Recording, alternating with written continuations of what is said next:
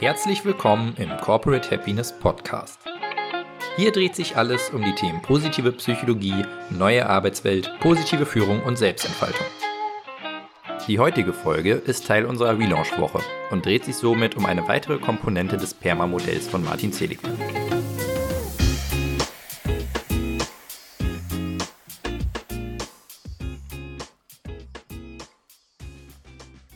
Wie du in den letzten Artikeln gelernt hast, beschreibt der amerikanische Psychologe Martin Seligman verschiedene Teilkomponenten eines erfüllten Lebens, die wir konkret messen und steigern können, um glücklicher zu werden. Die letzte Komponente A seines PERMA-Modells steht für Accomplishment und könnte sinngemäß mit Erfolg oder Zielerreichung übersetzt werden.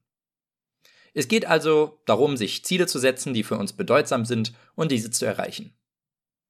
Manche mögen hier vielleicht einen Widerspruch mit östlich angehauchten Lebensphilosophien wie der Achtsamkeit sehen, bei denen es häufig darum geht, ergebnisoffen zu sein und sein Glück nicht von dem Erfolg abhängig zu machen.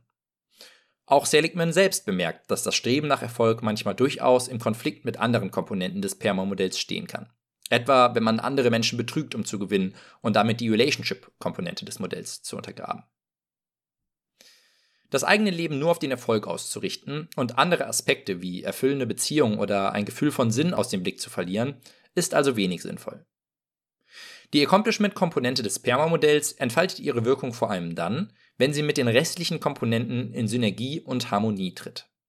Dann können sich die verschiedenen Aspekte durchaus auch gegenseitig bestärken.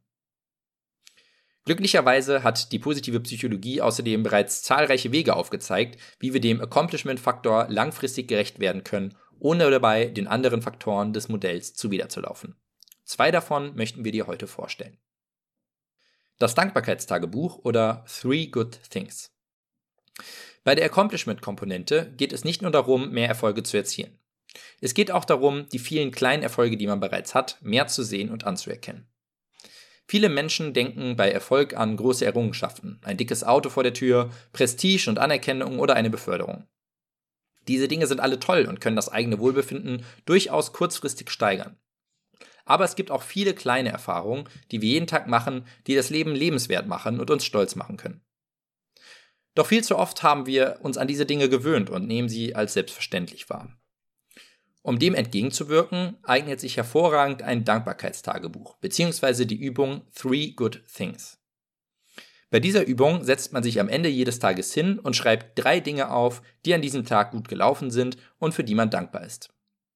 Gesteigert werden kann der Effekt noch, wenn man zu jedem Punkt kurz aufschreibt, warum diese Sache so gut gelaufen ist und was man selbst dazu beigetragen hat.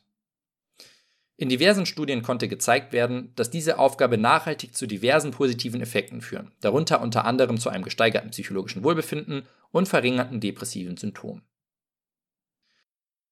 Stärken, Stärken. Stärken sind eines der am besten erforschten Themengebiete innerhalb der positiven Psychologie.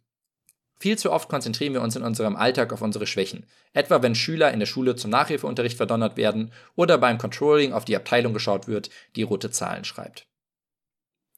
Das hat eine Reihe negativer Konsequenzen. Zum einen wirkt sich eine zu starke Schwächenorientierung negativ auf unser Selbstbewusstsein aus. Jeder, der schon einmal in den Nachhilfeunterricht musste, wird bestätigen, dass das kein schönes Gefühl ist. Wenn man durchgängig damit beschäftigt ist, seine Schwächen auszugleichen, bekommt man bald das Gefühl, weniger kompetent als die Überflieger in diesem Bereich zu sein. Und selbst wenn das Vorhaben gelingt, so stärkt das auch nicht groß das Selbstbewusstsein, weil man dann einfach nur durchschnittlich ist. Die Schwächenorientierung ist ein Vorhaben, um aus dem negativen Bereich auf die Null, also auf den Durchschnitt zu kommen. Und das leitet auch schon zum zweiten Grund über. Die Schwächenorientierung ist ineffizient. Wenn die gleichen Schüler, die vorher drei Stunden pro Woche in der Mathe-Nachhilfe versäuert sind, die Zeit stattdessen investiert hätten, um ihren eigenen Stärken im sprachlichen oder künstlerischen Bereich nachzugehen, hätten sie hier riesige Fortschritte erzielt und hätten nach den drei Stunden vermutlich mehr Energie als vorher. Vielleicht hätten sie so eine große Freude daran, dass sie ihr Wissen und ihre Fähigkeiten mit anderen Mitschülern geteilt und so den Nutzen sogar über sich selbst hinaus vergrößert hätten.